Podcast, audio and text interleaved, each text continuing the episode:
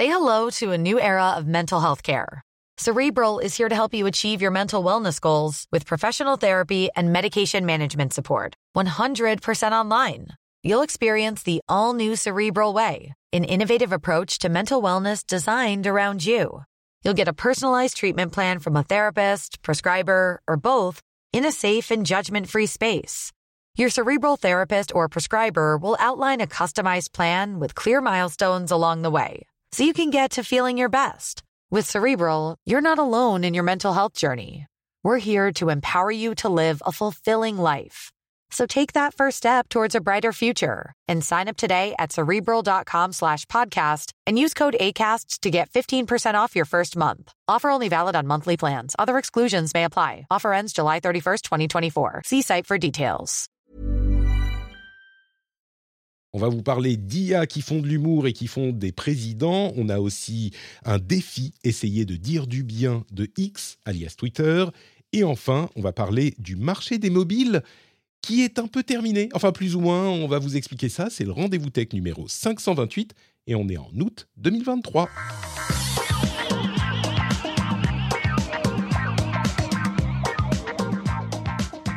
Bonjour à tous et bienvenue dans le Rendez-vous Tech. C'est un épisode fort sympathique de fin d'été. Il fait un petit peu frais, mais il y a du soleil, l'ambiance est bonne. Donc, l'émission sera bonne aussi. Je suis Patrick Béja et je suis accompagné pour cet épisode de Jérôme Marin, une nouvelle fois, qui nous vient, alors qu'il n'était plus à SF à San Francisco depuis longtemps, là. Là, tu es revenu depuis un Ah, moment. ça, fait, ça fait 4 ans maintenant, oui. Comment ça fait, Hervé Euh, tout va bien avec la newsletter Café Tech? Tout va très très bien. On reprend euh, le mardi prochain, donc euh, voilà.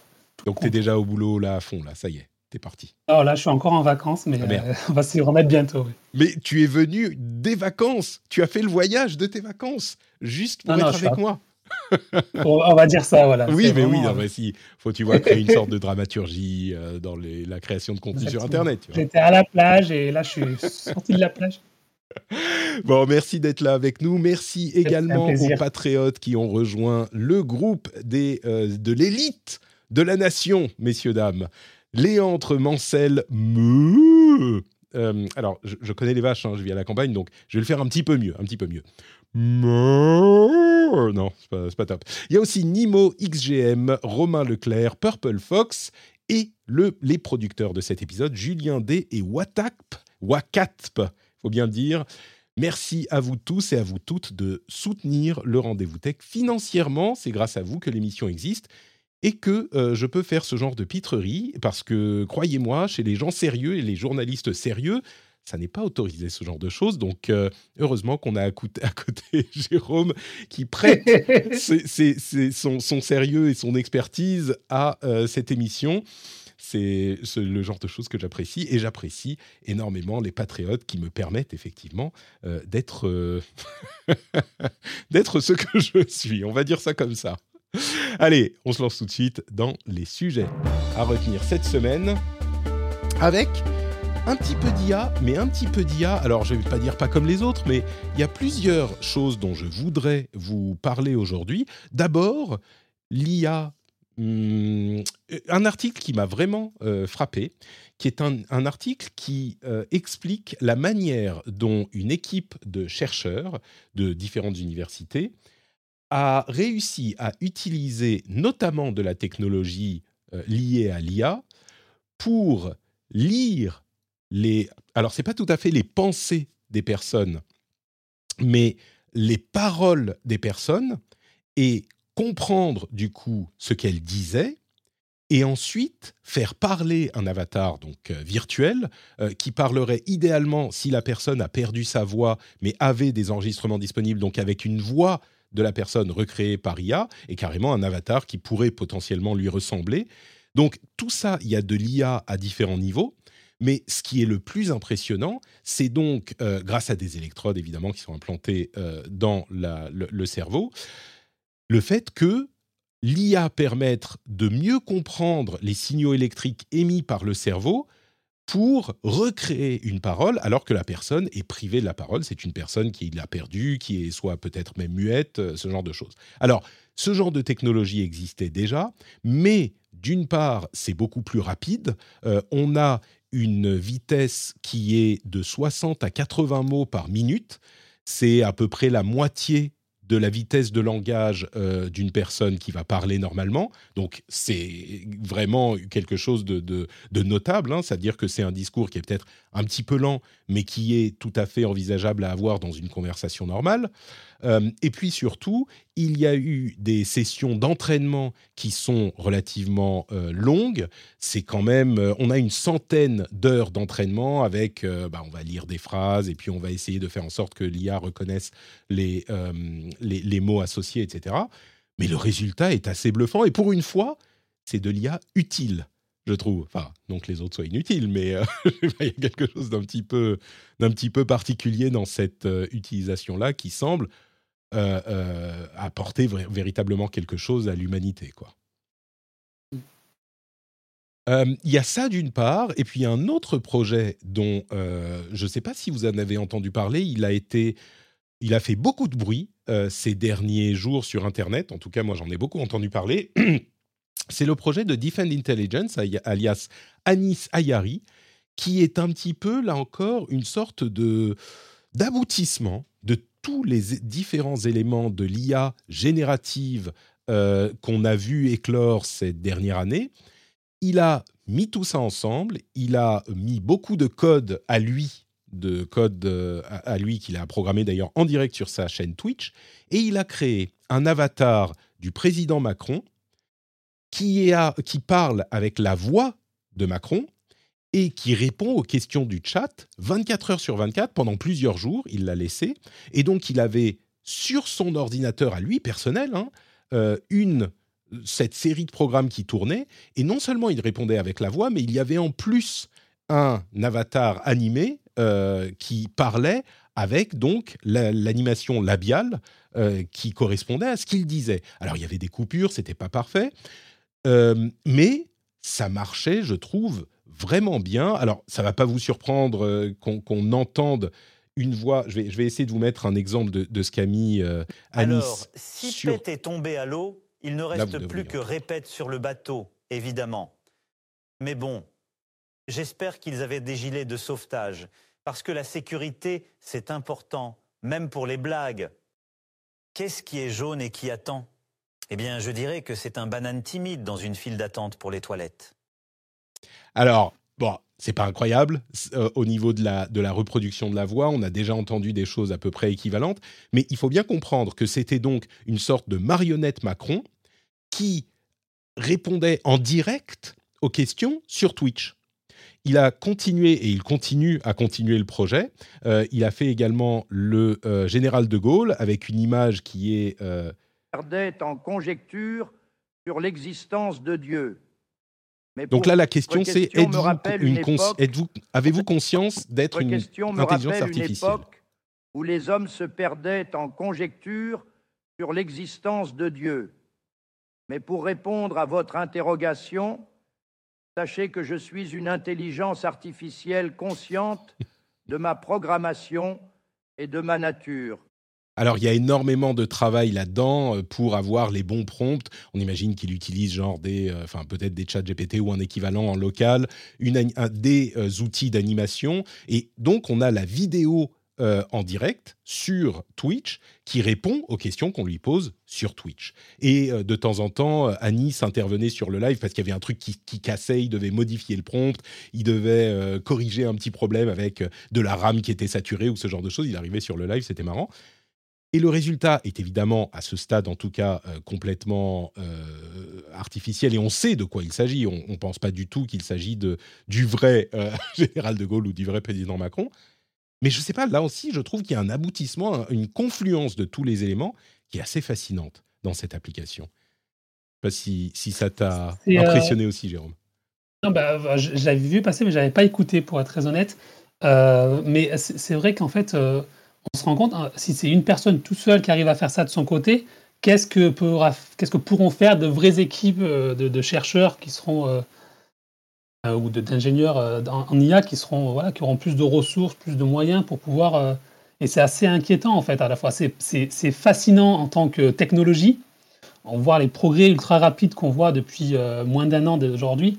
Mais c'est aussi assez inquiétant, je trouve, en termes de, ben, de, de, ce qui va se passer après, quoi, de comment on va pouvoir falsifier et assez facilement des hommes politiques ou autres. Et, et ouais, donc ça pose quand même gros, des grosses questions, je pense, d'éthique ou de, de, contrôle en tout cas. Ouais. Il a, là, il a fait aussi Chirac de, de, de 96. On peut écouter comme ça. Avec calme et sans froid contrairement à certains de mes prédécesseurs. C'est moins bon, je trouve. J'ai fait appel à l'intelligence et à la diplomatie pour trouver des solutions. Euh, une chose intéressante que disait euh, Anis, comme euh, le fait remarquer la chatroom, un truc qui était au niveau sociologique presque hyper intéressant, c'est que les gens tutoyaient Macron et vous voyez le, général de Gaulle. C'était assez, assez drôle. D'une manière générale, il, a, il a été assez malin. il a fait des scripts, ou des prompts en tout cas, euh, qui ne sont pas polémiques et qui vont gentiment, on va dire, faire du roast des gens qui posent les questions, on va dire, qui se moquent gentiment des gens qui posent des questions. Donc ça reste euh, euh, relativement bénin bon enfant. comme bon enfant. Voilà, c'est plutôt rigolo, c'est comique et, et, ça va pas plus loin. Je crois que ce que tu dis, évidemment, c'est la première chose qui va venir à l'esprit de beaucoup de gens. Euh, entre parenthèses, il dit que le prochain, c'est Elon Musk qu'il va, qu'il va faire. Ça va changer de la politique. Je suis pas sûr. Est-ce que ça va changer de la politique, Elon Musk? Euh, mais, mais, mais disons que ce que tu dis, effectivement, on s'en préoccupe depuis longtemps, on s'en inquiète depuis longtemps, et là, ça se concrétise. Jusqu'ici, c'est très bon enfant quand même. Euh, d'autres utilisations intéressantes de l'IA qui deviennent là encore concrètes, euh, il y a deux choses euh, que je veux noter encore. D'une part, des comiques. là, c'était de l'humour, hein, euh, parce que vraiment, c'était des blagues en permanence. C'est, alors plus ou moins de qualité, hein, mais c'était des blagues en permanence. Les vidéos, les, les, comment on peut appeler ça, les marionnettes d'Anis. Et là, il y a des humoristes aux États-Unis qui utilisent l'IA de différentes manières pour euh, faire de l'improvisation, pour faire des concours entre qui peut faire les meilleures blagues, une IA que certains comiques ont développé eux-mêmes ou, eux-mêmes. Euh, et généralement, ce qui est marrant, c'est que les gens votent pour euh, l'IA plutôt que pour le comique, c'est plutôt drôle. Il y a un article que je mettrai dans la newsletter, comme je l'ai fait par le passé, qui détaille l'utilisation de l'IA pour, par des comiques, vraiment des comiques. On, parle de stand-up aux États-Unis, hein, qui sont à la pointe de toutes les nouvelles technologies pour euh, vous faire rire. Et il y a aussi un truc intéressant, c'est le euh, l'outil d'un groupe de presse qui inclut différents, euh, différentes publications comme Macworld, PC World, Tech Advisor, etc., qui a entraîné une IA dédiée sur toutes ces publications et les articles de toutes ces publications pour permettre aux utilisateurs de poser des questions et que l'IA puisse répondre sans avoir, disons, une, euh, une IA hyper généraliste, mais vraiment focalisée sur le sujet euh, qu'il couvre, en l'occurrence la technologie. Je suis allé sur l'outil. Euh, je pense qu'il n'est pas disponible en Europe parce que malheureusement, il ne s'affiche pas chez moi. Donc, je ne peux pas le tester moi-même. D'après les journalistes de The Verge, c'est pas toujours super euh, concluant. Mais je trouve ça intéressant comme euh, manière d'utiliser parce que là encore, c'est l'aboutissement d'un truc qui est les IA spécialisées qui sont pas des IA entraînées sur tout Internet, mais sur un truc spécifique qui permet de mieux contrôler le type de réponse qu'on va avoir. Et qui permet, enfin, plus que même contrôler, c'est que vu que c'est plus spécifique, on n'a pas besoin de les entraîner autant finalement. Et donc on n'a pas besoin de capacité euh, de calcul, on n'a pas besoin de payer autant pour les entraîner. Donc ça ouvre la porte en fait à plusieurs, euh, enfin de nombreuses personnes qui pourraient le faire en fait. Mm. Euh, et, aujourd'hui, en fait, l'un des défis de l'IA, c'est qu'on parle des grands modèles de langage, de très grands modèles de langage, où il faut des centaines et des centaines de peut-être des millions de, de, dollars, des dizaines et des dizaines de millions de dollars pour les entraîner. Et tout le défi, c'est justement d'arriver à ce genre de truc où on peut entraîner juste euh, une IA pour une application spécifique qui fait que le prix est assez, euh, va baisser rapidement. Ouais. Je me demande si les publications françaises sont en train de tester ce genre de choses. Euh, si, si, on pourrait avoir un, je sais pas, Le Monde et bot ou un, Figaro bot qui va être entraîné parce qu'il y a de la matière quand même, de la publication mmh. de, de, de, de, décennies en arrière.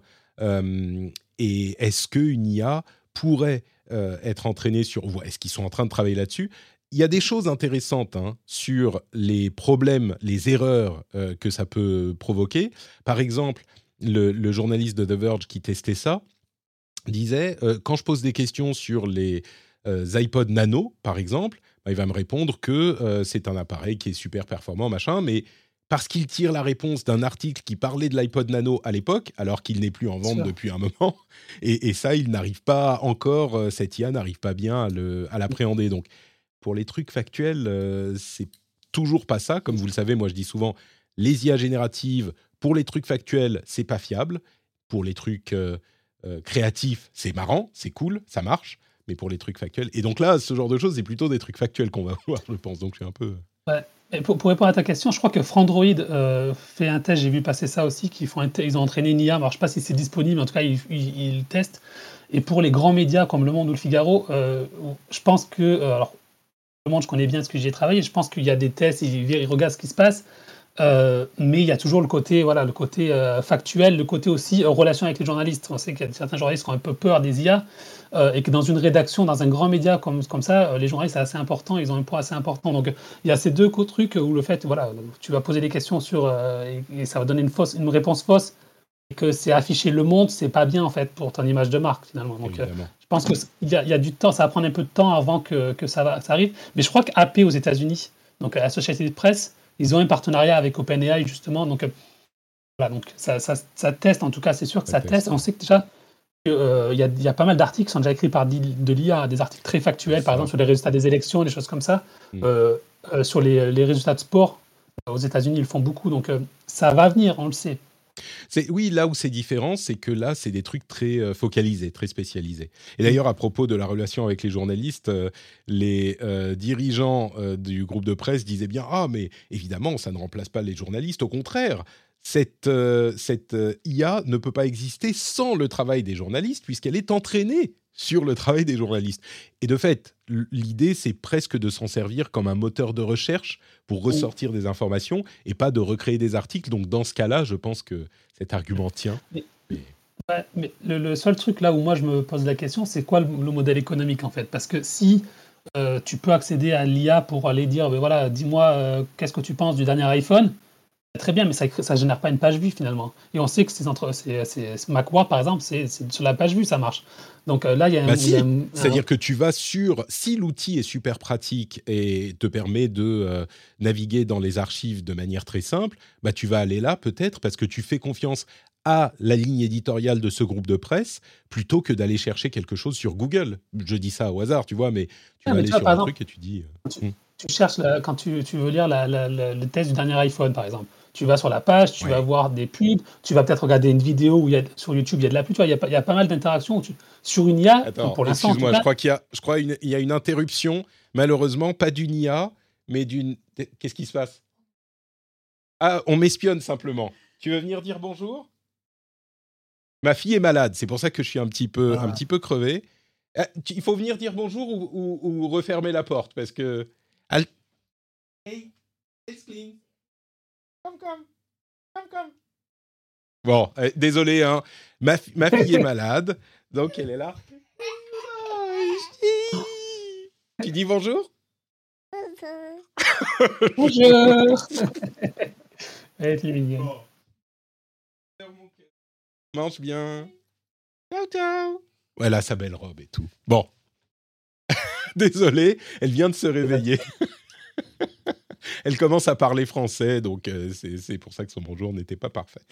Euh, je sais plus ce qu'on disait du coup. Pardon les auditeurs et les euh, auditrices. J'espère que ça vous. Moi j'avais fini en tout cas mon. D'accord. Eh ben on va passer à autre chose. Donc je crois qu'on avait tout dit sur cette histoire d'IA. Et oui, quand la, petite est malade, ça peut arriver ce genre de choses. Bref, les sujets seront dans les newsletters. le deuxième sujet, c'est un défi que je te pose Jérôme. Euh, on va essayer de dire du bien de X de Twitter. Ça commence à passer. Je commence à dire X euh, plus que Twitter. Ça va prendre quelques mois, je pense, mais. moi, je dis encore Facebook et je dis pas Meta. Tu vois, je dis encore Google. Je dis pas non, mais Facebook, c'est Facebook. Hein. Meta, c'est la bonne mère. Mais, euh, mais même quand je dis Facebook a gagné tant d'argent, je dis pas ah Meta a gagné tant d'argent. Oui, oui, je comprends, je comprends. Euh, on me dit, Patrick, tu dois apprendre à ta fille à faire le, le pitch Patreon. C'est peut-être une bonne idée. c'est la prochaine étape, en fait. c'est ça, c'est ça. Bon, alors, dire du bien. Hein. Pardon? Ça marcherait peut-être bien. Hein. Ah, c'est possible, c'est possible. Euh, donc, dire du bien de X, en fait, c'est euh, c'est vraiment. Euh, j'ai le, vu passer quelques petites news qui me laissent penser que il y a quelque chose qui pourrait, sur le long terme, correspondre à ce que disait Elon Musk au début à son rachat de X et avant, et ce qu'il dit depuis aussi, mais qui est perdu un petit peu dans, ses pitreries, c'est euh, la manière dont il pourrait en fait se servir de X pour faire une super app, ou au moins euh, peut-être qu'une super app comme on en voit en Asie, c'est un petit peu ambitieux et la, réussite euh, est, loin d'être certaine.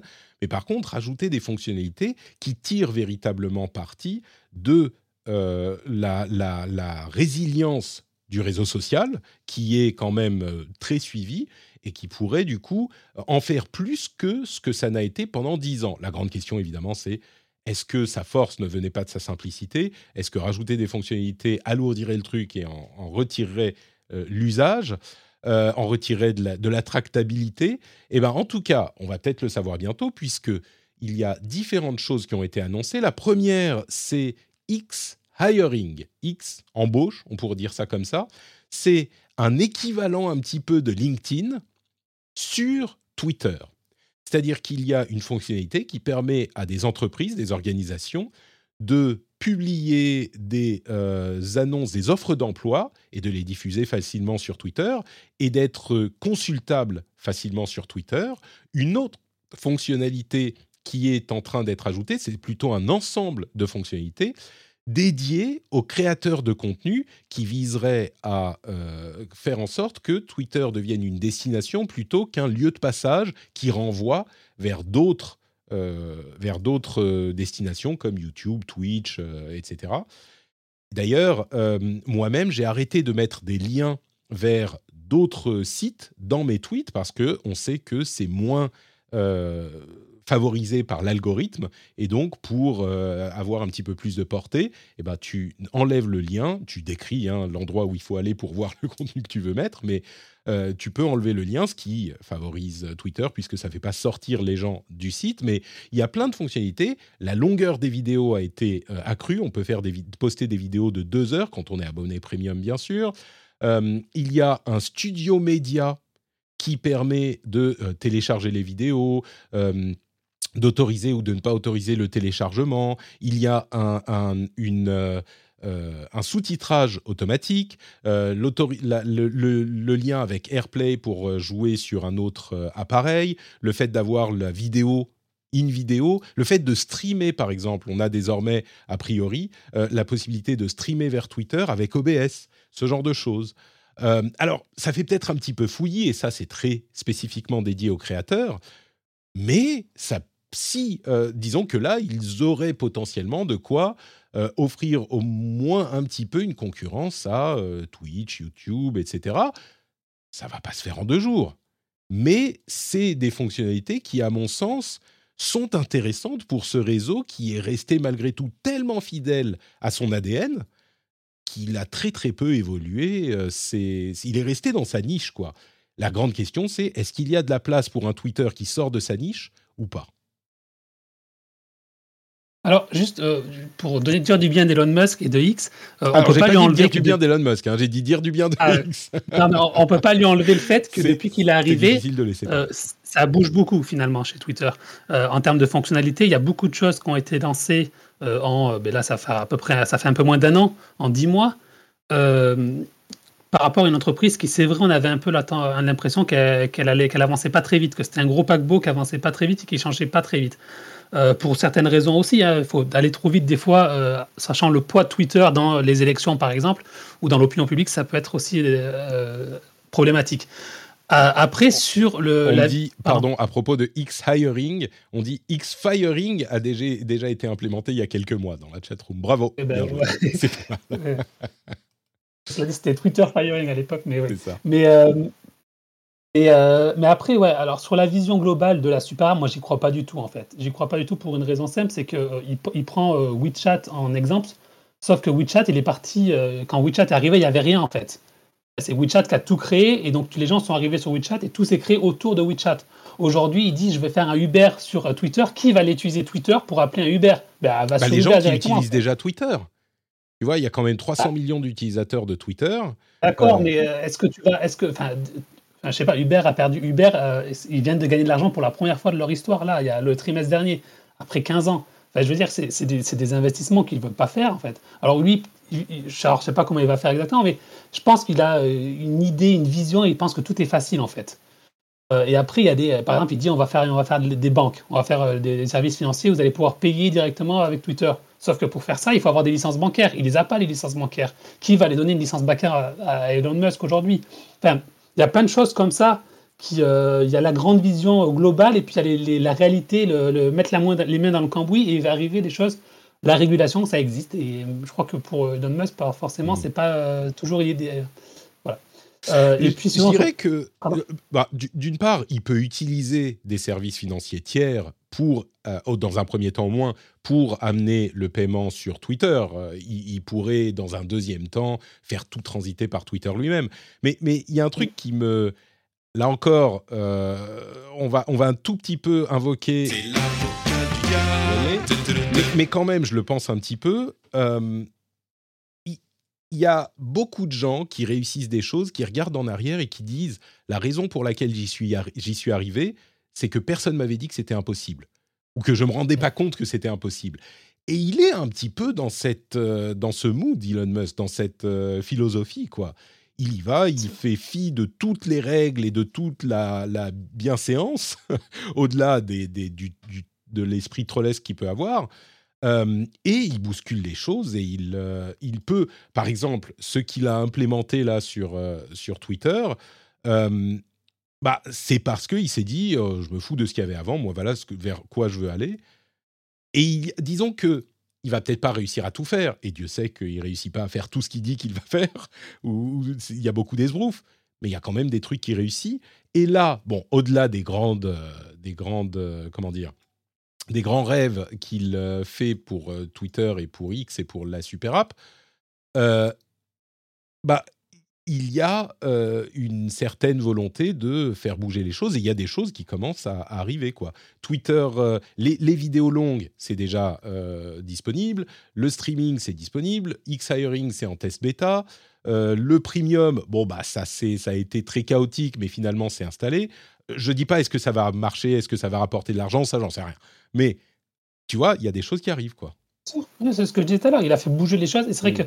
que, enfin, je pense qu'en termes de fonctionnalité aujourd'hui, euh, on peut être très critique sur Elon Musk et sur la direction qui est prise euh, sur X, notamment en termes de modération ou des choses comme ça. Mais c'est vrai qu'en termes de fonctionnalité, on ne peut pas lui enlever le fait qu'il ben, y, a, y a plein de fonctionnalités qui ont été lancées en, quelques mois, euh, même en ayant viré 70 ou 80% des effectifs.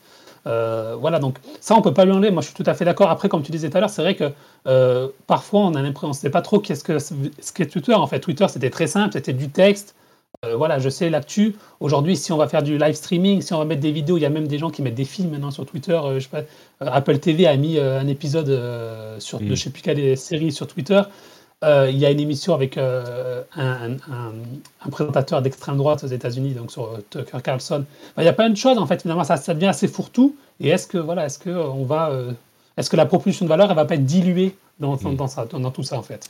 Je crois qu'au final, si on si on, on, prend un peu de recul sur toutes les pérégrinations et les les, les, les, trolls d'Elon Musk, au final, les deux grandes questions qu'il y a, c'est.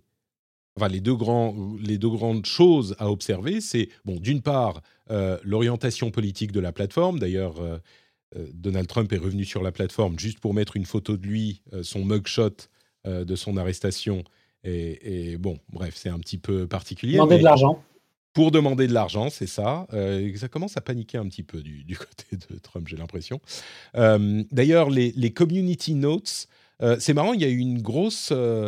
une grosse, il y a une sorte de petite polémique en ce moment parce que les notes de communauté sur Twitter, pour ceux qui connaissent pas, c'est la possibilité pour la communauté d'ajouter une note à un tweet pour lui donner du contexte. Sauf que ces notes de communauté, bah, elles sont pas modérées, il n'y a pas de, de, décision éditoriale ni rien, c'est juste des membres de la communauté qui les mettent. Et donc au début, les gens trouvaient ça utile parce qu'il n'y avait pas beaucoup de gens qui étaient dessus, mais aujourd'hui, bah, on se rend compte qu'elles sont utilisées exactement comme des tweets euh, pour, enfin c'est la bataille dans les notes de communauté comme c'est la bataille dans les tweets. Je comprends pas pourquoi les gens ont pensé que tout à coup ça allait devenir euh, Wikipédia, les notes de la communauté, alors ah, que c'est pour ça. C'est vraiment moi ce que je disais en réponse à quelqu'un qui en parlait, c'est que les notes de communauté c'est pas Wikipédia, c'est Twitter au carré, c'est Twitter dans Twitter. C'est des, ça reproduit les défauts de Twitter, mais euh, associé à un tweet plutôt qu'en réponse. Donc je comprends pas que les gens soient surpris, quoi. Mais bref, peu importe. Euh, ce que je voulais dire, c'est que les deux choses qu'il va falloir regarder, c'est l'orientation politique qu'il donne à la plateforme, et ça inclut la modération, et les deux sont liés. Et puis, est-ce que la dilution de la spécificité de Twitter va lui être, va lui être bénéfique ou maléfique ou néfaste? Et ça, bien malin celui qui saura le dire. Prédiction, Jérôme? Ça dépend en fait. Ça dépend si... Euh, moi, je pense que le Twitter d'il y a 2-3 ans, il va être amené à disparaître finalement. et, ça sera autre chose qui va être créé. Est-ce que ça sera mieux ou pas? Moi, en, tant que journaliste, je suis de moins en moins actif sur Twitter. Pour je, je tweete quasiment plus. Et euh, ça me sert de moins en moins dans mon métier. Parce que moi, j'ai une utilisation très spécifique de Twitter. Mais est-ce que le grand public, je ne suis pas le grand public en fait. Et donc, est-ce que euh, tout ce que fait Musk aujourd'hui, ça va avoir une, une, euh, un attrait pour le grand public plus grand? C'est possible aussi. Hmm. Donc, franchement, je ne peux pas dire, euh, je suis ni positif ni négatif. J'attends de voir. Je suis observateur de ce que fait Elon Musk, euh, plus qu'autre chose en fait. Ça me fait presque penser à Instagram, qui il y a bien longtemps était un réseau social de photos. Vous vous en souvenez peut-être, et dont euh, les photographes et les amateurs de belles images se lamentent qu'il ait changé à ce point.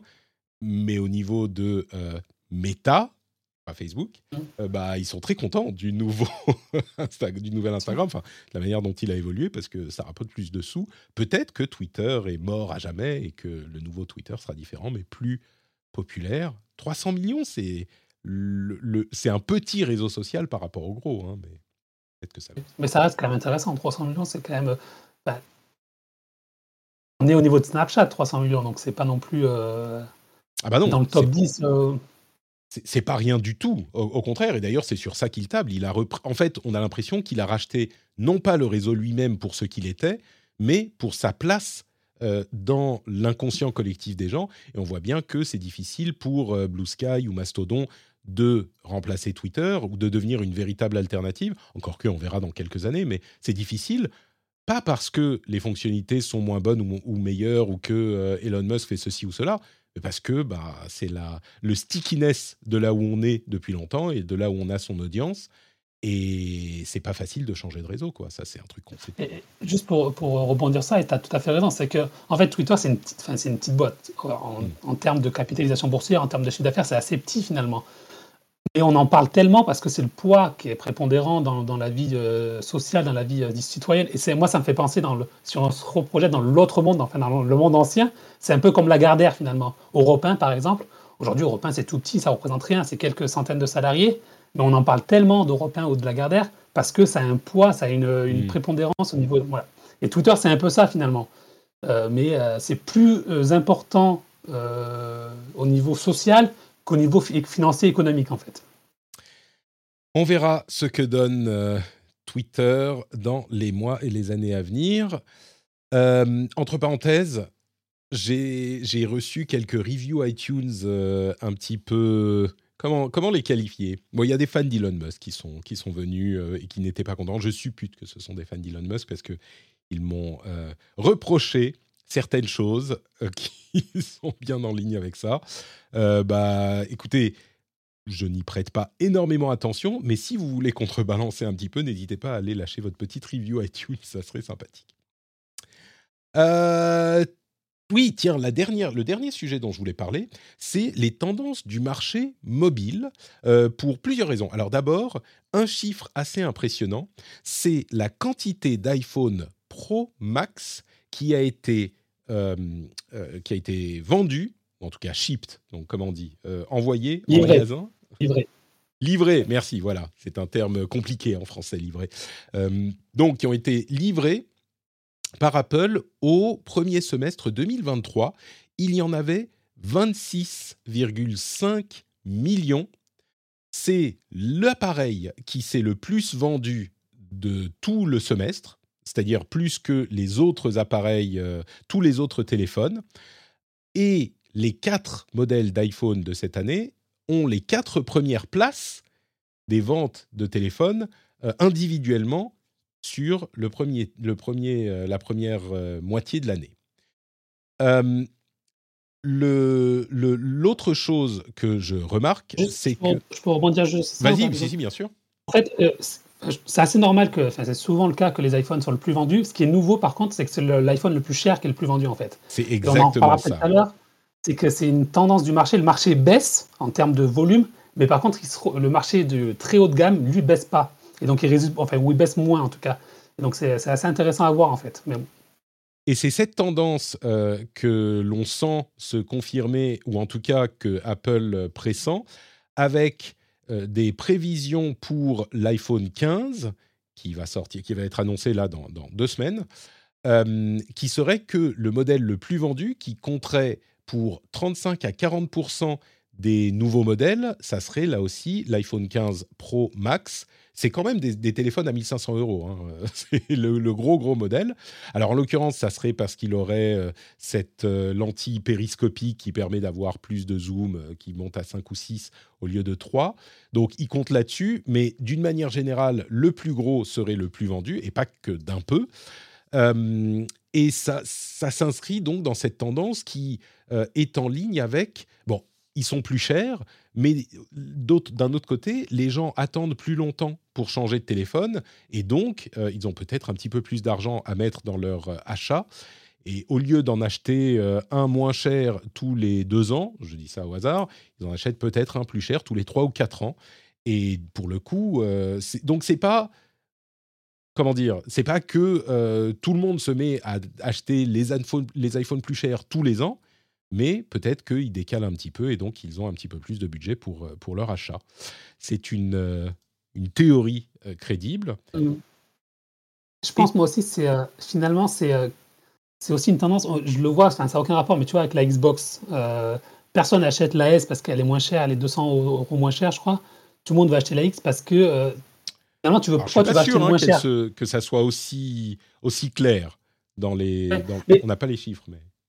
Ah non, on n'a pas les chiffres. Mais c'est vrai qu'en fait, le, quand tu dis, bon, je vais dépenser 1200 euh, euros pour un téléphone, bah, pourquoi pas dépenser 1300 pour avoir le, top du top finalement. Mm. Et il y a le discours marketing d'Apple qui a été très bon sur ça, c'est que voilà, tu as l'impression que les iPhones, les autres iPhones, c'est un peu des iPhones au rabais finalement. Et que si tu veux le, la, la, la, la, vraie expérience, il faut mettre euh, les 1500 euros, il faut acheter l'iPhone euh, Pro Max. Et ça, ils sont très bons. et donc, je pense qu'il y a aussi cette tendance-là de dire, voilà, quitte à dépenser de l'argent, autant aller voilà, se faire plaisir jusqu'au bout. Et, aussi, par, pardon, juste euh, sur les, iPhones, enfin les téléphones très chers, on voit aussi que l'un des segments qui augmente beaucoup, c'est les smartphones euh, pliables, qui sont extrêmement chers aussi. Hein. On est à plus de 1500 euros, je crois 1800 euros pour les Samsung, des choses comme ça. Euh, et là aussi, voilà, c'est pareil, c'est voilà, la nouveauté. Et on dit qu'il n'y a pas de nouveauté sur les, téléphones depuis des années. Donc, il y a des gens qui sont prêts à mettre de l'argent pour des iPhones, pour des téléphones très chers. Quoi. Et de l'autre côté, tu as tout le bas de gamme qui se casse la gueule tout le moyen de gamme qui, euh, qui, peine également. Euh, et donc voilà, il y a une tendance du marché qui va vers le haut de gamme. Et justement, euh, c'est un petit peu lié à ça, ce, cette conclusion que je voulais amener à ce sujet, qui est tirée en fait d'un article qui est inspiré par un article de notre ami Cassim sur Frandroid, que tu évoquais tout à l'heure, euh, qui est un petit peu. Euh, alors, j'ai titré sur Twitter, euh, comment je l'ai dit, la, fin du marché des smartphones ou le marché des smartphones est mort ou un truc du genre. Et, et en fait, ce qui se passe, c'est qu'on arrive à un stade de l'évolution de cette industrie qui est tellement mature qu'il y a une sorte de consolidation avec des gagnants et des perdants. Et clairement, les deux gros gagnants, c'est Apple et Samsung. Euh, Samsung qui a réussi à euh, établir sa place euh, dominante sur le marché Android. Sur le marché Android, on va dire des gens qui veulent un, téléphone spécifique. C'est quand on veut un bon Android, on va chez Samsung. chez le grand public, hein, il y en a peut-être d'autres pour les connaisseurs, mais d'une manière générale, bah, le bon Android, c'est Samsung. Et tous les autres, tous les autres sont en train de petit à petit euh, abandonner il y a euh, de, nombreux constructeurs qui ont arrêté de construire des téléphones. On a, euh, alors Huawei, c'est un peu particulier parce qu'il y a les, restrictions américaines qui font qu'il est difficile pour eux d'opérer. Oppo et OnePlus sont plus vraiment en France. On en avait parlé il y a quelques mois. Asus est en train d'abandonner ses Zenfone, même si les, smartphones gamers ROG continuent, mais les Zenfone disparaissent, etc., etc. Alors il y a encore quelques euh, constructeurs qui restent, mais on est clairement en train de se diriger vers une autre phase de ce marché. Et dans cette autre phase, bah, les deux vrais, euh, les deux, vrais joueurs, players, c'est Apple et Samsung et les autres. Bah, et donc, il y a moins de concurrence, quoi. C'est inévitable.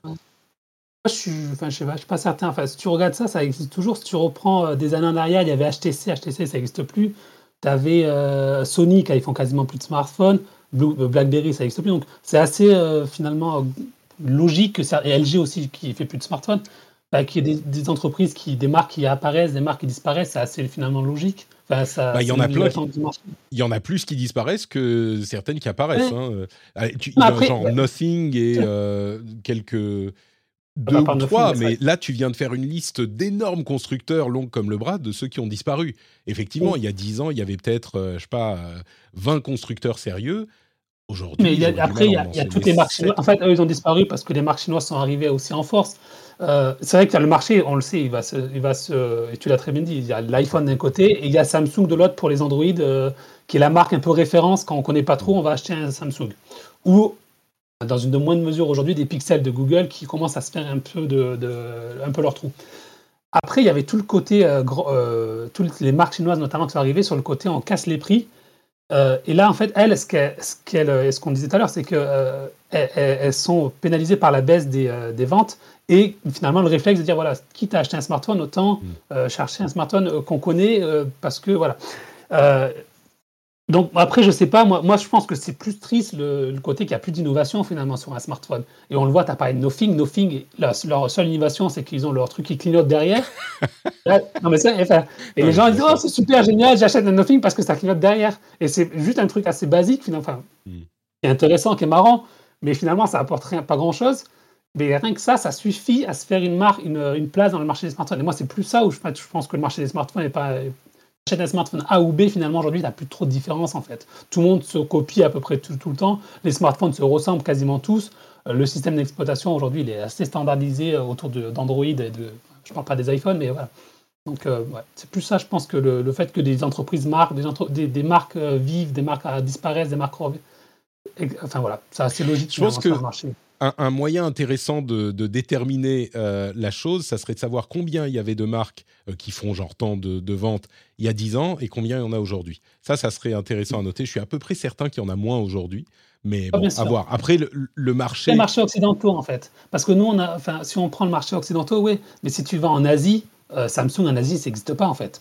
En hmm. Asie du Sud-Est, il n'y a pas de Samsung quasiment parce qu'ils sont trop chers par rapport à, à Oppo, machin. Donc nous, on a sur les marchés occidentaux certainement, et notamment aux États-Unis, ou alors là aux États-Unis, c'est Apple et Samsung et quasiment rien d'autre.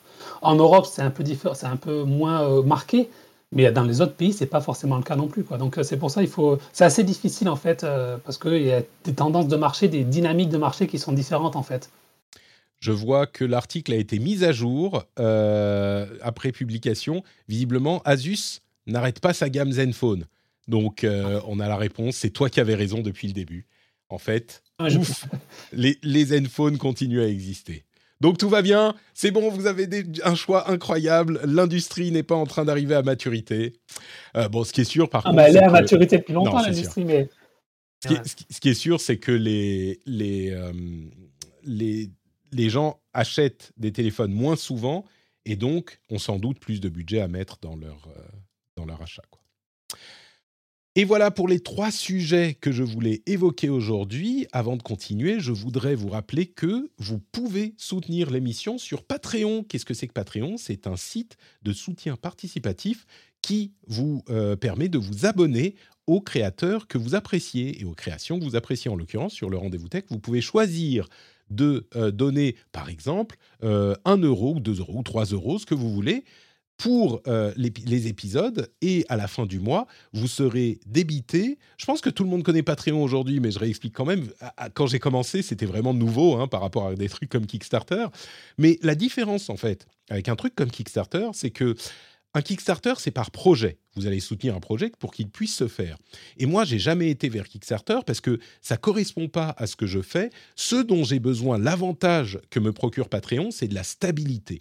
Ce que vous euh, donnez à un créateur de contenu, ce que vous me permettez de faire euh, avec en vous abonnant sur Patreon, c'est euh, d'avoir un revenu qui est comment dire, qui est prédictible. Et parce que le, la grande angoisse de tous les créateurs de contenu, c'est comment est-ce que ça va évoluer? Est-ce que je vais pouvoir tenir, pas à un mois ou deux mois, mais à six mois, à un an, à deux ans? Est-ce que ça va euh, pouvoir tenir? Et ce que j'ai constaté sur Patreon, c'est que euh, les, revenus sont généralement assez fiables, assez stables, parce que les gens s'engagent pas sur un mois, mais sur quelques mois au minimum, quelques années parfois. Alors, il y a toujours des gens qui, euh, pour différentes raisons, finissent par s'arrêter. C'est normal, c'est attendu. Mais il y a aussi des gens qui prennent le relais. Et c'est vous qui pouvaient être ces personnes qui prennent le relais.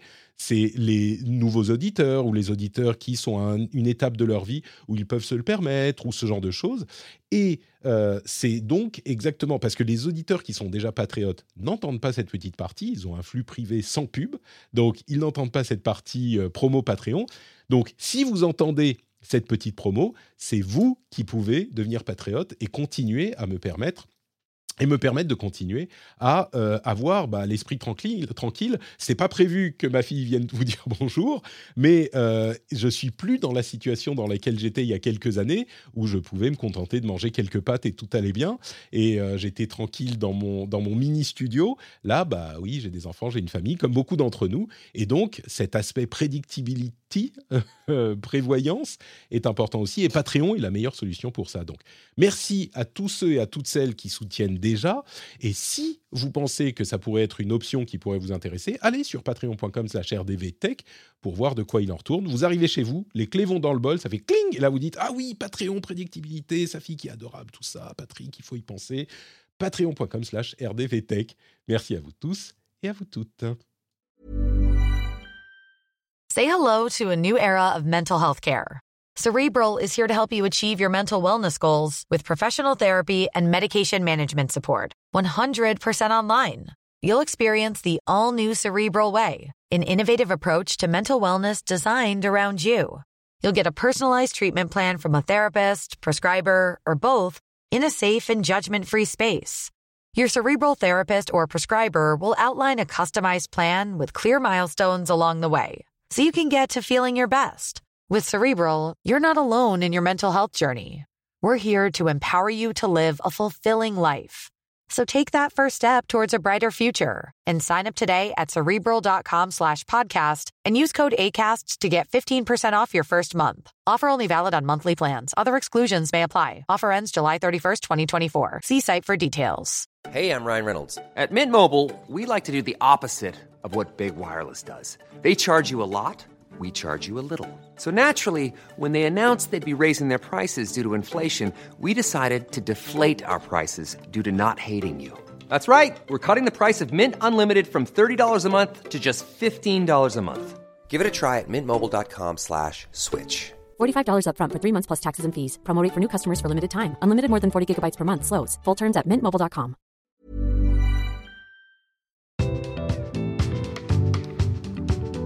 Le reste de l'actu. Le reste de l'actu. Alors, euh, je ne sais pas si tu es au courant de ce qui se passe au Canada, Jérôme. On en a parlé les semaines précédentes.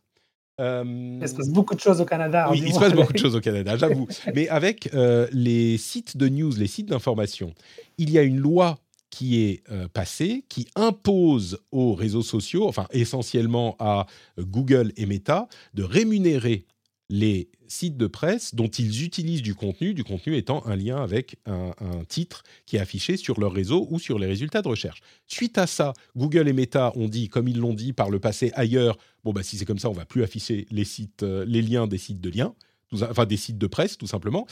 Et il y a beaucoup d'experts qui s'inquiètent de cette décision parce que ce qu'ils disent, et moi j'avoue que je l'avais pas vu venir comme ça, ce qu'ils disent c'est que tous les sites de désinformation et les sites de désinformation qui carburent à l'IA et qui publient beaucoup, et eh ben, du coup, ils ont un boulevard. Et comme les sites légitimes ne sont plus affichés sur Facebook et sur euh, Google, euh, eh ben c'est encore pire que ce qu'on disait il y a quelques semaines où c'est une situation lose, lose, lose. Oh là là, il y a Ubique qui s'est abonné sur, à Patreon en direct suite à ma, mon plaidoyer. Bravo Ubique, merci beaucoup. Euh, on a eu l'alerte en direct sur, euh, sur Twitch. Donc, on est encore pire que dans une situation lose, lose, lose, lose au Canada où tout le monde perd. C'est encore pire que ça. C'est qu'en plus de ça, les désinformateurs euh, aidés par l'IA, ils gagnent. Donc, les seuls qui gagnent, c'est la désinformation. C'est un angle intéressant auquel j'avais pas pensé et qui, alerte encore plus dans cette situation compliquée. Ça peut donner du, arguments pour Facebook et Meta en fait. Euh, tu parlais de, notamment, le, premier pays qui a fait ça, c'est l'Australie, où euh, ils ont dit pareil, ils ont dit on va, partir. Finalement, ils ne sont pas partis, ils ont accepté de négocier sous la pression, notamment de l'opinion publique, avec les médias. Alors, je crois que je ne suis pas très au point sur la loi canadienne, mais ce que dit Facebook et ce que dit. Euh, je dis Facebook encore, je dis pas Meta. Ce que dit Facebook et ce que dit Google, c'est que la loi canadienne va plus loin, en fait, par rapport à la loi australienne, et que c'est voilà, on franchit la ligne qu'il ne faut pas franchir. Euh, et donc, euh, c'est pour ça qu'ils bloquent au Canada et qu'ils ne bloquent pas en Australie, en Europe aussi, notamment en France. Ils doivent payer euh, les droits voisins, ce qu'on mhm. appelle chez nous. mais ouais, c'est vrai que ça pose question sur que. Alors eux, ils vont dire oui, mais les, news, ça rapporte, ça, ça, représente rien en fait de ce que de, sur Facebook, ça représente absolument rien. C'est des petits points de pourcentage de l'activité. Donc pourquoi on paierait pour ça finalement? Mais c'est vrai que tu as le côté des informations où euh, où c'est, euh, ça peut donner des arguments à Facebook finalement en disant voilà, si vous, nous, si vous continuez dans ce sens-là, euh, voilà ce qui va se passer. C'est un truc à surveiller, effectivement. Est-ce que tu connais Kaby Lame? C'est un test, un test de ta, ta, comment dire, de ta jeunitude, Jérôme. Non, je suis pas assez jeune. clairement. Euh, Kaby Lame, Kaby Lame, c'est une star de TikTok qui euh, est devenue euh, extrêmement connue avec ses vidéos où il euh, montre, en fait, c'était vraiment le, bon endroit au bon moment. Il y avait des, beaucoup de vidéos où on montrait genre euh, comment couper une banane. Je crois que c'est l'une qui a eu le plus de succès. Genre comment super bien couper une banane. Et il y a quelqu'un qui te sort un couteau qui fait des trucs euh, genre de, des tours de magie avec le couteau. Genre regardez là je la coupe et hop c'est super facile. Et Kaby Lane euh, il arrive et il prend une banane et il l'ouvre normalement en deux secondes. Et la vidéo prend euh, deux secondes, là où celle du, de l'expert euh, était euh, prenait, prenait une minute et demie pour, pour ouvrir une banane. Et ensuite, il fait un geste iconique qui est, il montre avec les mains, genre les deux mains sans dire un mot, il montre avec les deux mains, genre, eh ah, mais je le connais, c'est l'italien. Voilà, l'italien. Le, ah, mais je connaissais pas son prénom. Je connaissais pas, mais je le connais, oui. Ouais. Eh ben, je suis pas si vieux que ça. Ah, d'accord, très bien. Tu sauves les meubles. Tu sauves les meubles. Donc tu connais Kaby Lame. Euh, et je prononce Lame, je ne sais pas si ça se prononce comme ça. Euh, dans tous les cas, il va avoir son, sa skin, son modèle dans Fortnite. Et je trouve que c'est. Alors, c'est pas le, le, le, premier, la première personne à avoir euh, des, son identité reproduite dans des jeux vidéo, mais je trouve que ça commence à être un petit peu, surtout Fortnite, qui est le jeu vidéo le plus populaire du monde. Hein. Euh, c'est vraiment la réflexion que ça m'a inspiré, c'est genre euh, si t'es pas dans Fortnite à 25 ans, t'as raté ta vie quoi. C'est vraiment le succès des influenceurs aujourd'hui, c'est d'avoir leur euh, identité reproduite dans un jeu. Et Fortnite, il faut savoir que euh, y a des skins, il y a des, des, oui des skins. Bon, on va dire ça comme ça. Vous, vous savez de quoi je parle. C'est vous pouvez habiller votre personnage avec l'aspect de, de, quelqu'un d'autre. Il y a des trucs de dessins animés super connus, de jeux vidéo super connus, etc. je ne sais pas s'il y a d'autres influenceurs dans Fortnite spécifiquement, mais je trouve ça assez extraordinaire que ça passe que la, la vraie célébrité, la vraie réussite, c'est plus c'est pas la Rolex, c'est d'être dans Fortnite aujourd'hui. Tu vois là, c'est tu dis quoi? Kaby Lane a réussi à être dans Fortnite, c'est fou, c'est incroyable. Je trouvais ça rigolo. Un jour, on dira si t'es pas dans Horizon Worlds, tu seras t'as raté ta vie. Dans quoi? Horizon Worlds, c'est le truc de Horizon Worlds. Alors ça, ça, il aimerait bien euh, Zuckerberg, effectivement, mais je crois que je crois que pour le moment, pour le moment, c'est plutôt, euh, plutôt Fortnite qui gagne. Euh, on est dans la chatroom. J'ai hâte du skin euh, Kwakubei, effectivement.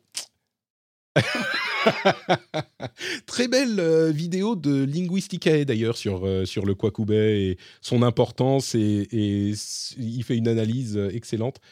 cherchez sur YouTube Linguisticae, j'ai trouvé son, son analyse très intéressante. En gros, ce qu'il dit, c'est bah oui, c'est un truc euh, qui fait partie de l'évolution de la langue, qui qui comment dire, qui est associé à une génération, qui est tout à fait normal. Il y en a eu des millions et il y en aura des millions et voilà, c'est rien d'incroyable et les gens qui s'en offusquent euh, ont un petit peu la mémoire courte. Un sujet un petit peu plus sérieux, euh, il y a eu une série d'arrestations suite aux émeutes des derniers mois euh, qui, des émeutes qui ont fait suite à la mort de, de Naël, euh, des arrestations pour des vidéos euh, qui incitaient à la violence sur Internet, notamment sur TikTok. Il y a eu 32 arrestations. il y a eu des peines de prison, des, des on dit, ah, assignations à résidence, voilà, ce genre de choses. Ce qu'on en retient, comme le dit l'article de Numérama, qui, voit très juste, je trouve, c'est qu'on rappelle encore une fois que, et c'est en lien peut-être avec le DSA dont on parlait la semaine dernière, l'anonymat, ça n'existe pas vraiment sur les réseaux sociaux. Donc, vous qui nous écoutez, je pense que vous êtes euh, suffisamment mûrs et âgés pour le savoir aujourd'hui. Euh, mais, mais, si vous parlez à vos enfants, euh, expliquez-leur bien que bah, aujourd'hui, dans le contexte de l'Internet d'aujourd'hui, vous n'êtes jamais vraiment anonyme. Si vous faites une petite connerie, c'est pas grave. Si vous faites une grosse connerie, bah, on va vous retrouver. Donc, euh, en l'occurrence, on en a un exemple ici. 32 euh, arrestations suite à euh, cette activité sur, sur les réseaux sociaux qui faisait. Alors, c'était les, les, pires. J'imagine que ce sont effectivement des, des cas importants hein, dans, dans, ce cas précis, mais, mais voilà, c'est notable. Il y a eu des arrestations. Euh, le DSA, j'en parlais, donc on en parlait la semaine dernière. Deux choses que je voudrais dire euh, dans les news un petit peu plus rapides. On en a beaucoup longuement parlé la semaine dernière, donc vous pouvez aller réécouter l'épisode précédent si vous voulez un petit peu plus de détails. Mais euh, deux choses. D'une part, je voudrais, je vais revenir vers toi dans une seconde, Jérôme, pour te demander ce que tu penses euh, de ce DSA et du DMA qui est euh, DMA parce que c'est les termes anglais qui est euh, associé, qui, on le rappelle, vise à réguler un petit peu l'activité des grosses plateformes et des gros acteurs du net. L'une des conséquences que ça a sur à peu près toutes les grosses plateformes en, Europe, en tout cas, c'est que ça force. Alors, on parlera des différentes conséquences parce qu'il y en a plein, hein, mais l'une des conséquences qui est à retenir, c'est que ça force les plateformes à proposer des flux d'activités sans contenu euh, recommandé spécifiquement pour vous. C'est-à-dire qu'on ne peut plus, enfin, on doit vous proposer un flux d'activités qui n'est pas calibré pour votre compte spécifiquement. Donc on, ça peut prendre la forme d'un euh, contenu qui est chronologique par rapport aux personnes que vous suivez. Ça peut être un contenu qui est, euh, par exemple, les choses les plus populaires, j'imagine, hein, dans votre pays ou dans votre région, ou ce genre de région, je veux dire l'Europe ou ce genre de choses. Mais ça peut plus être calibré. Évidemment, pour les enfants, on n'a plus le droit du tout. Euh, mais même pour les personnes adultes, on doit vous proposer un flux qui n'est pas calibré pour votre compte à vous. Euh, c'est l'un des, changements importants que je voulais signaler. Euh, et, un autre truc que je veux signaler qui est relativement lié, je crois, c'est qu'Apple, tout à coup, s'est mis à, soutenir euh, les, propositions de loi aux États-Unis qui, qui encouragent ou qui obligent au droit à la réparation et je me demande si c'est pas lié à ce qui se passe en Europe quand même, parce que c'est ce qui se passe en, Europe impacte les constructeurs au niveau mondial aussi. Et comme Apple se dit, bon, bah, on va devoir en faire euh, une bonne partie de toute façon, autant faire les bons élèves et dire, ah, bah, nous, on est pour le droit à la réparation. Hein. Et ils ont attendu qu'on les pousse aux fesses, mais ça m'amuse. Donc, d'une manière plus générale, peut-être, euh, on a donné nos avis la semaine dernière sur le DSA. On, est, on pense que c'est plutôt euh, positif de notre côté. Mais c'est tellement important que je serais curieux d'avoir l'avis d'autres personnes aussi. Donc, je vais peut-être poser la question aux intervenants régulièrement ces prochaines semaines. Qu'est-ce que tu en penses, toi, de ces, grandes, euh, ces gros textes lourds et euh, sans précédent dans l'Union européenne? Bah, je pense que c'est comme toi, c'est plutôt positif. Euh, après, on peut débattre. Est-ce que ça va assez loin? Est-ce qu'il y a, voilà, on peut toujours dire qu'on peut toujours en faire mieux et toujours faire plus. Mais en tout cas, il y a déjà des règles qui sont appliquées euh, il y a des règles qui sont éditées et qui euh, permettent de corriger certaines choses qui ne, qui devraient pas avoir lieu finalement. Je pense par exemple à la publicité ciblée pour les enfants ou par rapport à certains critères, que ce soit les origines ethniques, les préférences sexuelles, des choses comme ça. Ben, c'est bien qu'il y ait des règles qui soient établies. Le fait par exemple sur les marketplaces, qui paraît assez logique, de vérifier l'identité des vendeurs, ben, ça devrait être quelque chose de normal finalement des choses qu'on n'accepterait pas forcément euh, dans la vie euh, quand on va dans un magasin ou dans la vie réelle et qu'on acceptait sur Internet. Donc ça, je trouve que c'est plutôt positif. Après, la, question qui va se poser, c'est comment ça va être appliqué en fait. Euh, le RGPD, on l'a vu, voilà, le RGPD, pareil, on peut dire c'est bien, c'est pas bien. L'un des gros défauts du RGPD, c'est que c'est difficile à appliquer, que c'est centralisé en Irlande avec la commission, la CNI irlandaise qui centralise tout et qui met très peu d'amendes à part à Facebook finalement, pour résumer. Là, on a, on a changé, c'est l'Union européenne, c'est la Commission européenne qui va être euh, le gendarme euh, du DSA. Donc, à voir si euh, ils auront les moyens suffisants et la volonté politique aussi suffisante pour vraiment sanctionner. et notamment, le test qu'on va voir, c'est très rapidement, c'est avec Twitter, parce qu'il il y a des, des, obligations de modération des contenus. On sait que Twitter, à part les notes de communauté, fait pas grand-chose et que quand Thierry Breton est allé chez Twitter en juin, ils ont dit que, Twitter n'était pas prêt pour le DSA. Donc voilà, très rapidement, on va avoir une vision très claire de est-ce que ça va être appliqué ou pas. Euh, moi, ce qui m'intéresse beaucoup, c'est le DMA, donc le Digital Markets Act, qui lui rentrera en vigueur, je crois, en mars 2024. Euh, voilà, qui, euh, qui va avoir des implications beaucoup plus grandes en fait. Euh, qui est le côté, donc le DSA c'est plus le côté euh, vie privée, modération, des choses comme ça. Le DMA c'est le côté business, c'est dire ben, Apple, voilà, c'est fini, le, Apple et Google c'est fini l'exclusivité de la petite application. Et ça va avoir des, il y a plein de choses très concrètes qui vont être mises en place et qui vont être très intéressantes à voir Notamment, est-ce que ça va être appliqué qu'en Europe? Ce qui pour l'instant semble être le cas. Mais est-ce que euh, finalement, euh, il n'y a pas, il a pas avoir un effet d'entraînement qui fait que d'autres pays vont se joindre, enfin, d'autres pays hors Européen, Union européenne vont se joindre à ça pour euh, vraiment faire un truc un peu mondial?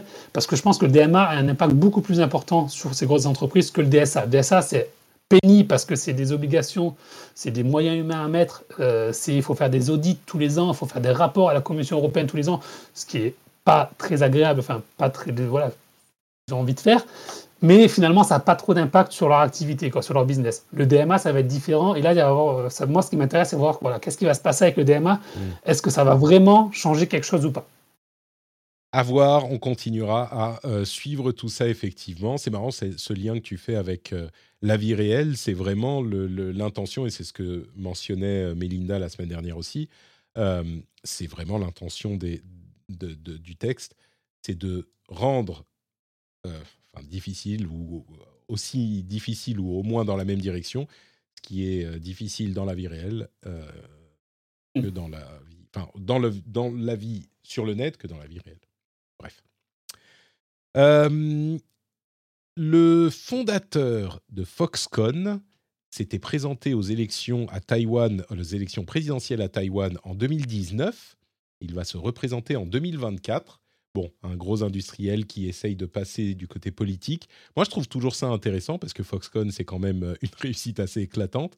Euh, mais il n'avait pas été, il n'avait pas euh, réussi son, son, pari en 2019. On verra en, 2000, en 2024. ce qui est intéressant, c'est que Foxconn, finalement, c'est bon, thaïlandais, taïwanais, pardon, mais toutes leurs, quasiment toutes leurs usines sont en Chine et on sait les relations géopolitique entre la Chine et Taïwan, donc c'est assez intéressant. C'est peut-être pour ça qu'il n'était pas là. Enfin, je ne connais pas la politique taïwanaise, mais il y a quand même un, un, parallèle. Un, conflit euh, d'intérêts, peut-être. Ouais, voilà.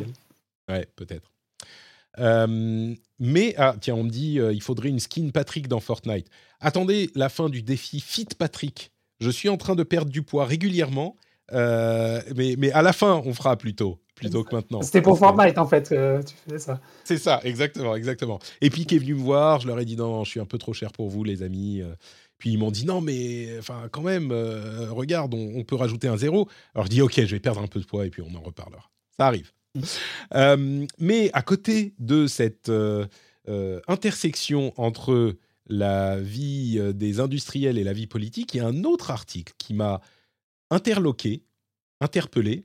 C'est une société qui, depuis quelques années, discrètement, est en train d'acheter euh, des, des, centaines d'hectares, des, centaines d'hectares autour de la Silicon Valley, enfin dans euh, le nord de la Californie, et qui a un, financement d'énormément de euh, gros VC et de, grosses, de gros géants de la tech de la Silicon Valley, évidemment.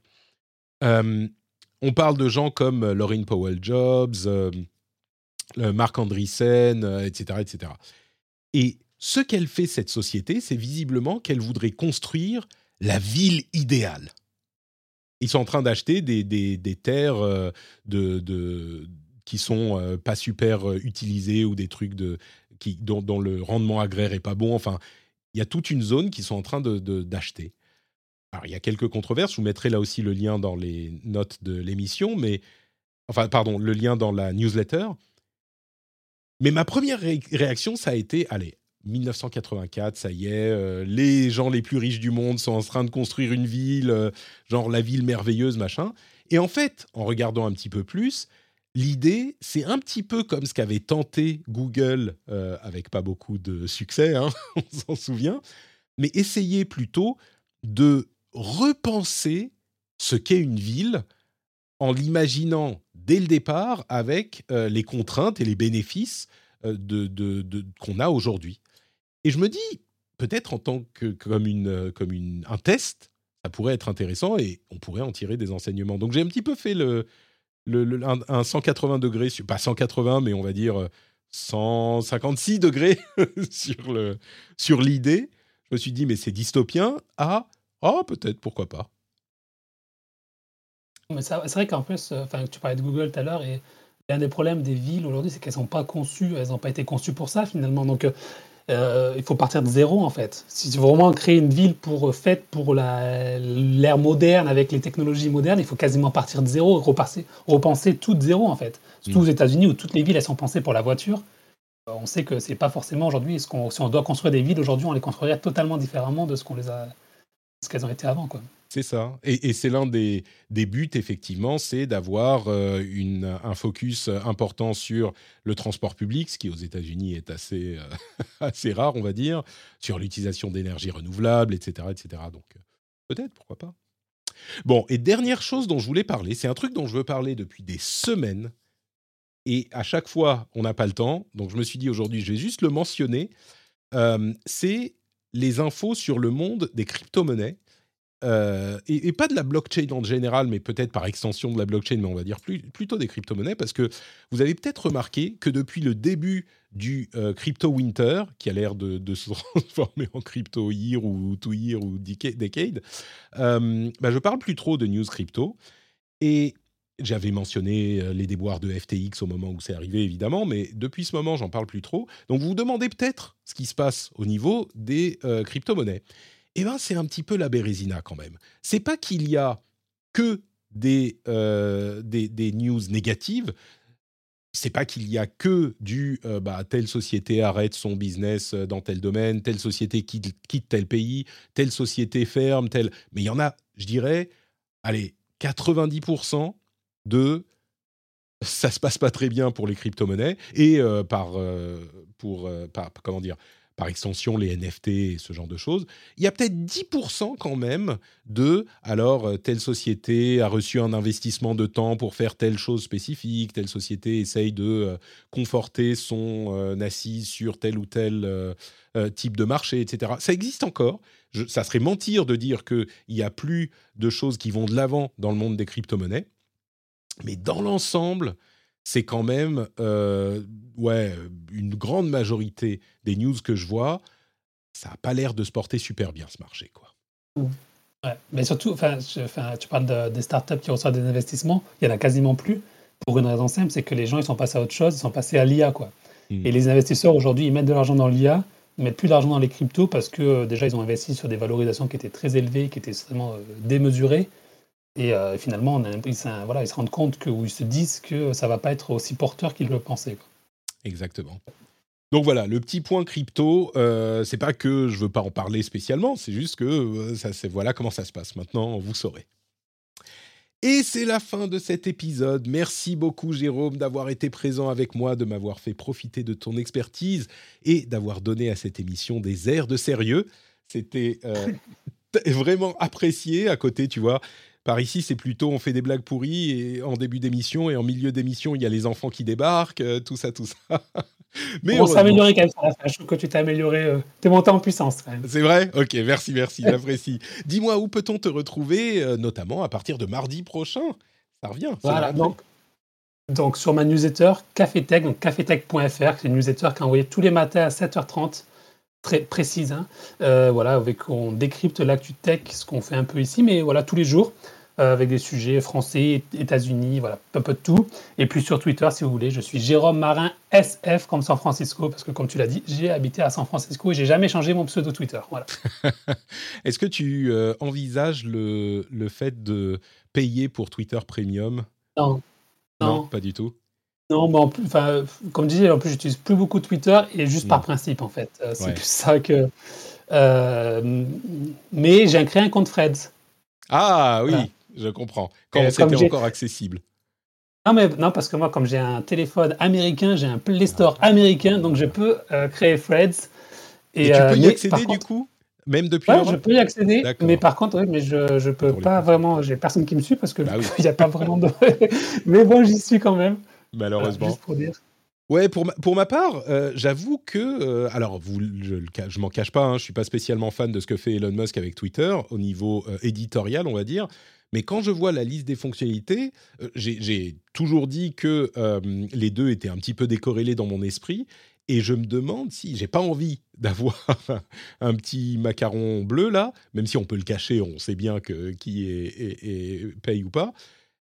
Mais certaines fonctionnalités pourraient peut-être me, me, convaincre au bout d'un moment, quoi.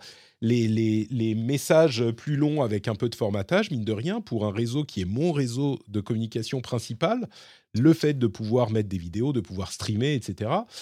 je laisse encore venir, mais je vais pas, je suis pas suffisamment hypocrite pour dire, ou je sais pas, peut-être que c'est de l'hypocrisie. Non, je crois pas avoir prétendu que jamais de la vie, ou peut-être que je l'ai dit, mais bon, je sais pas.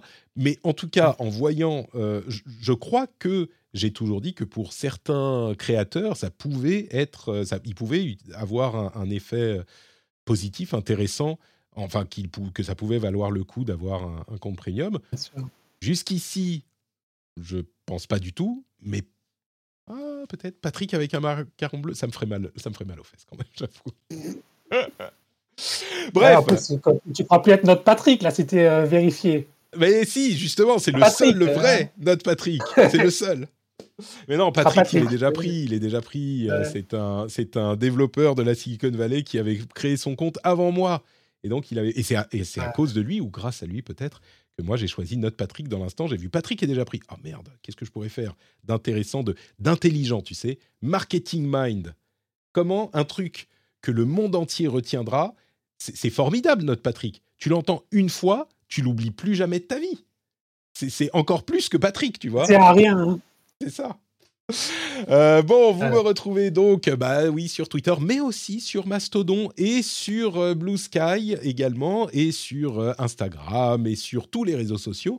Vous me retrouvez aussi sur Twitch. On est à 5994 followers sur Twitch, incroyable, plus que 6 pour faire partie des 6000 premiers followers de Twitch. Euh, vous pouvez me retrouver là-bas. Vous avez aussi les replays sur YouTube. Tous les liens sont dans les notes de l'émission. Vous retrouvez aussi dans les notes de l'émission le euh, lien vers Patreon, patreon.com slash rdvtech. Vous me retrouvez là-bas pour soutenir l'émission. Vous le savez, hein, vous arrivez chez vous, vous mettez les clés dans le bol, ça fait cling et là vous vous dites oh, Patrick, c'est quand même un mec sympa. J'aimerais bien lui envoyer un euro pour son podcast que j'apprécie et que j'attends chaque semaine et qui me fait plaisir quand je le vois apparaître dans mon app de podcast. Patreon.com slash rdvtech quand vous rentrez chez vous. Ou là, maintenant, vous êtes euh, en train de euh, regarder votre téléphone. Allez sur patreon.com slash rdvtech. Why not? Why not? Merci à vous tous, merci à vous toutes. Je vous envoie plein de bisous et je vous donne rendez-vous dans une semaine pour un nouveau rendez-vous tech ou alors dans deux jours à peine pour un rendez-vous jeu exceptionnel évidemment avec plein de sorties super intéressantes si vous aimez les jeux vidéo. Là, c'est le moment de ne pas rater ce podcast également. Et sinon donc dans une semaine. Merci à tous et à toutes. Ciao ciao